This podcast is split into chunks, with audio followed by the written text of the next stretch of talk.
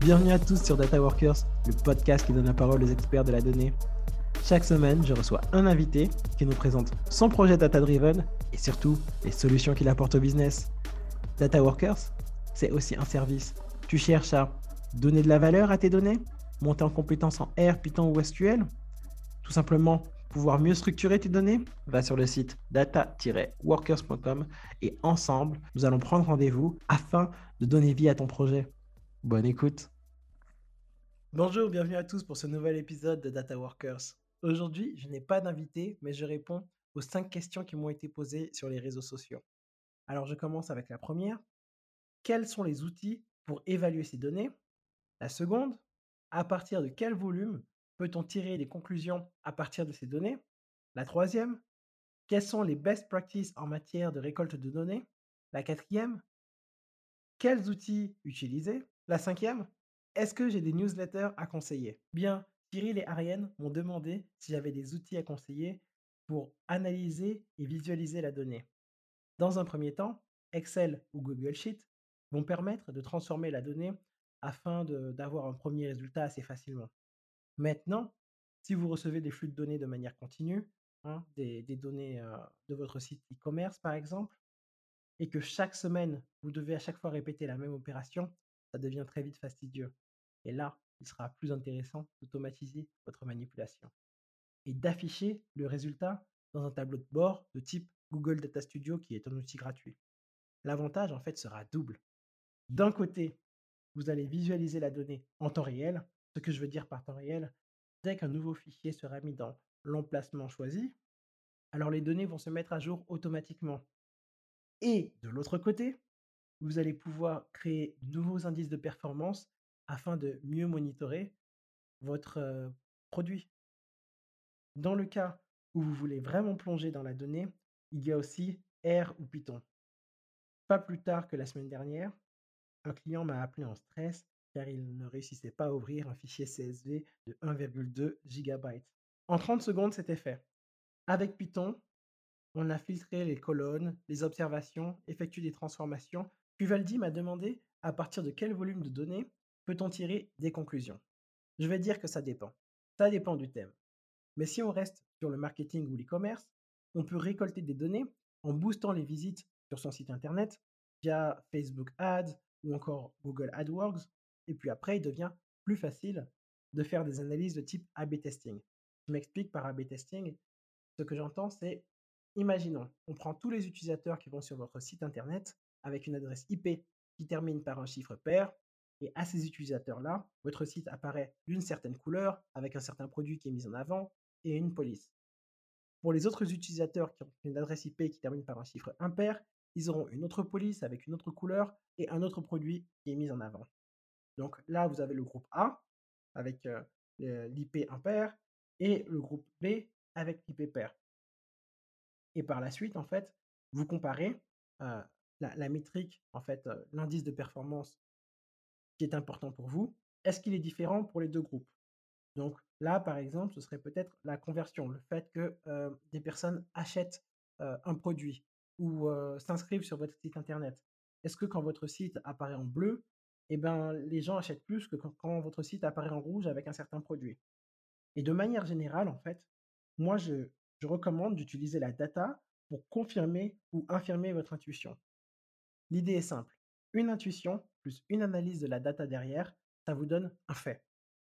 En général, pour 70 à 80% du temps, vous aurez juste besoin d'une analyse simple. Vous n'aurez pas besoin de machine learning, de modèles prédictifs. Et justement, cette analyse de données descriptives va pouvoir vous donner une direction et vous aider à confirmer votre idée. Puis, pour la question de Tanguy concernant la récolte de données, les best practices, je ne sais pas si dans ta question, en fait, tu parlais de la récolte de données en elle-même ou de la suite, son organisation, son stockage. Pour ma part, je travaille toujours avec des données sous format long et pas sous format large. Alors, je m'explique. Le format large, c'est penser à un calendrier.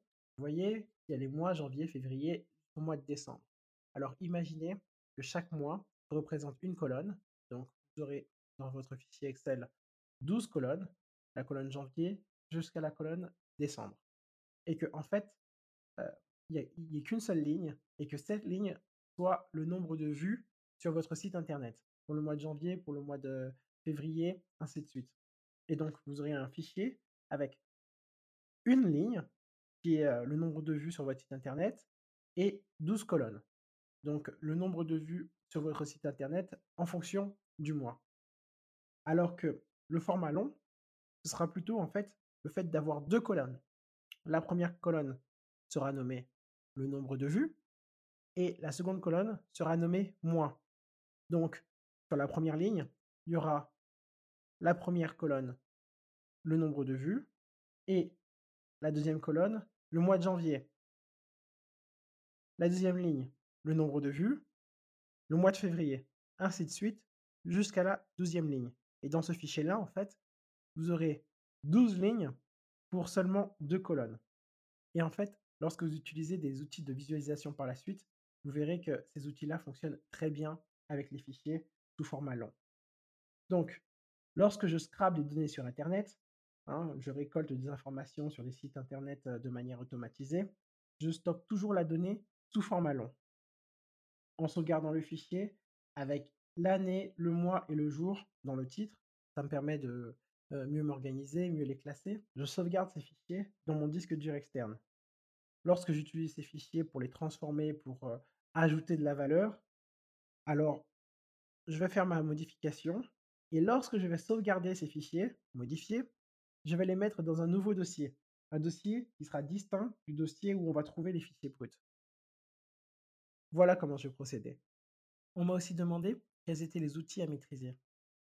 Alors il est vrai que durant ce podcast, j'ai eu la chance de parler avec pas mal de personnes et j'ai vu qu'il y avait trois profils qui revenaient assez souvent.